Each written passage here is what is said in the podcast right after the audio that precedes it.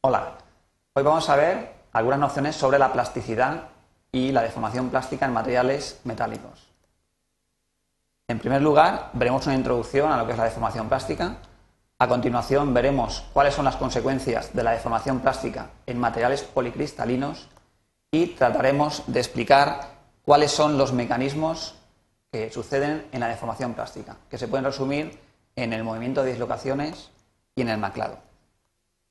En primer lugar, haremos un repaso de lo que era el diagrama esfuerzo-alargamiento en un ensayo de tracción.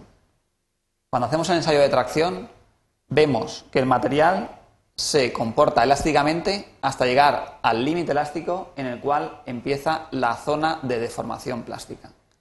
En esta zona tenemos deformaciones permanentes, es decir, aunque dejemos de hacer la fuerza, el material va a quedar con una deformación remanente, es decir, no va a volver a sus dimensiones originales. Pues bien, cuando superamos el límite elástico, es decir, cuando entramos en deformación plástica, vemos que a nivel microestructural los granos del material se estiran en la dirección de deformación. En este caso, la dirección del esfuerzo era la dirección horizontal. Vemos claramente cómo han pasado de ser granos más o menos redondeados, equiaxiales, a granos alargados. Además, si miramos más en detalle, dentro de cada cristal, el plano de deslizamiento ocurre en la dirección más favorable. Es decir, tendremos cristales en los cuales tendremos un deslizamiento en una dirección y otros cristales en los cuales el deslizamiento ocurrirá en otra dirección.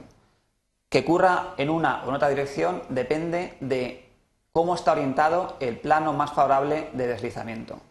Claramente tendremos dos planos en cada cristal más favorables, con lo cual siempre veremos líneas entrecruzadas de planos o de sistemas de deslizamiento en cada grano.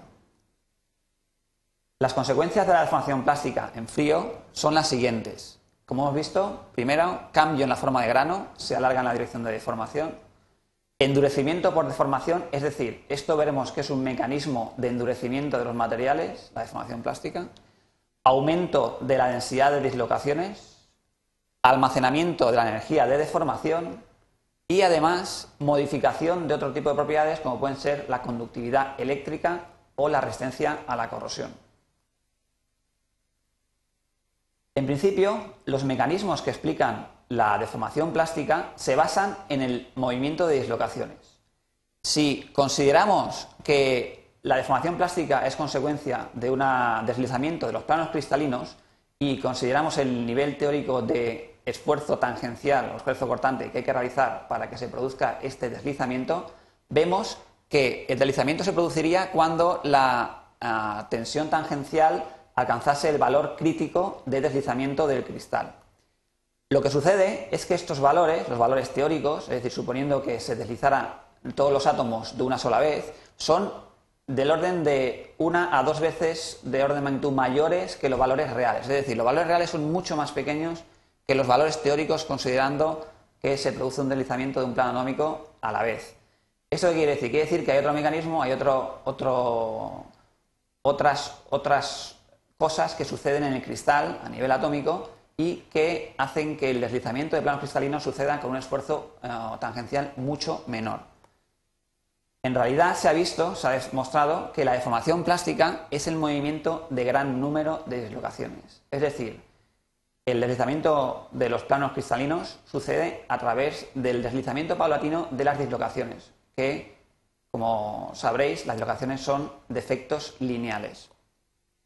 Efectivamente, cuando tenemos, por ejemplo, una dislocación de cuña, que es este semiplano de más que tenemos aquí, esto es una dislocación de cuña, podemos observar que cuando hacemos un esfuerzo tangencial, es decir, un esfuerzo cortante en el cristal, la dislocación se va a mover hacia la derecha de tal manera que al final tenemos este esta deformación plástica acumulada. Es decir, se ha producido un deslizamiento relativo de los planos cristalinos que hay por encima de este plano de deslizamiento con respecto a los de abajo.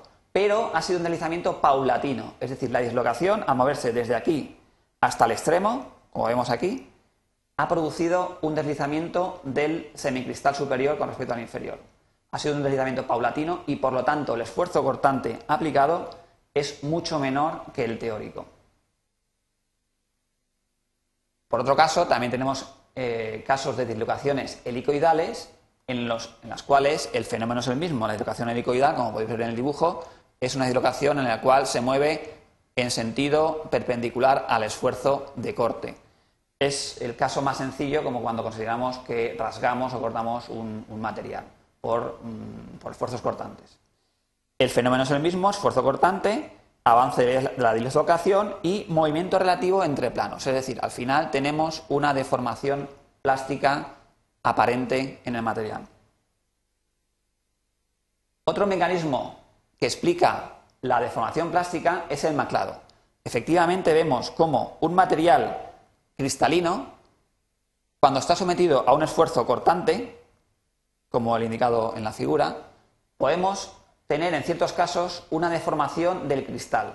Esta deformación no sucede por el movimiento de dislocaciones, sino que sucede por un, un cambio en la posición de los átomos en un plano de maclado que es este, que llegan a o que alcanzan una posición especular, es decir, simétrica con respecto, con respecto a los átomos del otro lado.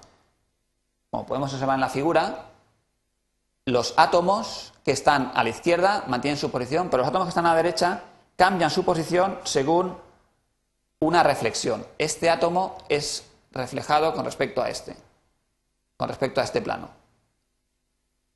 Con lo cual tenemos el movimiento relativo de los planos cristalinos según esta dirección.